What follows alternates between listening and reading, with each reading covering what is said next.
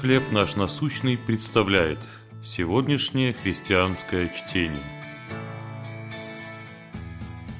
Забег для Христа. Первое послание Коринфянам, 9 глава, 25 стих. Все подвязающиеся воздерживаются от всего. Те для получения венца тленного, а мы нетленного. Карьера игрока Национальной футбольной лиги, профессиональная лига американского футбола, примечательно коротка. В среднем всего 3,3 года. Таковы данные сайта statista.com. Но бывают исключения.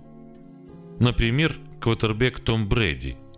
В 2021 году в возрасте 44 лет он начал свой 22 сезон. Как он сумел сохранить конкурентоспособность. Вероятно, причина в его знаменитой строгой диете и регулярных тренировках. За свои успехи в игре Брэди получил 7 колец Суперкубка, а с ними и титул величайшего игрока НФЛ всех времен.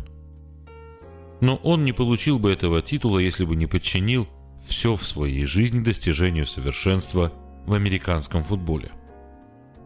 Апостол Павел писал о подобной самодисциплине спортсменов в его время. Но он также понимал, что как бы они ни тренировались, их слава в конце концов угаснет. Нам же дана возможность жить для Иисуса и получить награду, которая останется с нами всегда.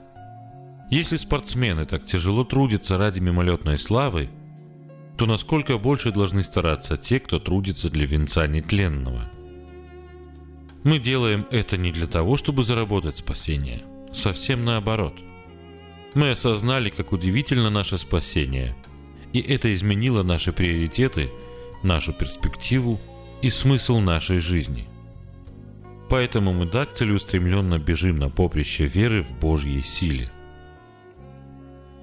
Мотивирует ли вас вера отдавать все силы служению Христу? Как, дисциплинируя себя, избегать законничества?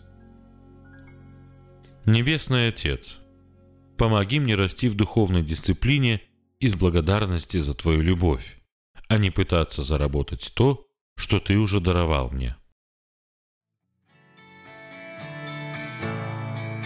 Чтение на сегодня предоставлено служением «Хлеб наш насущный». Еще больше материалов вы найдете в наших группах Facebook, ВКонтакте, Инстаграм и Телеграм.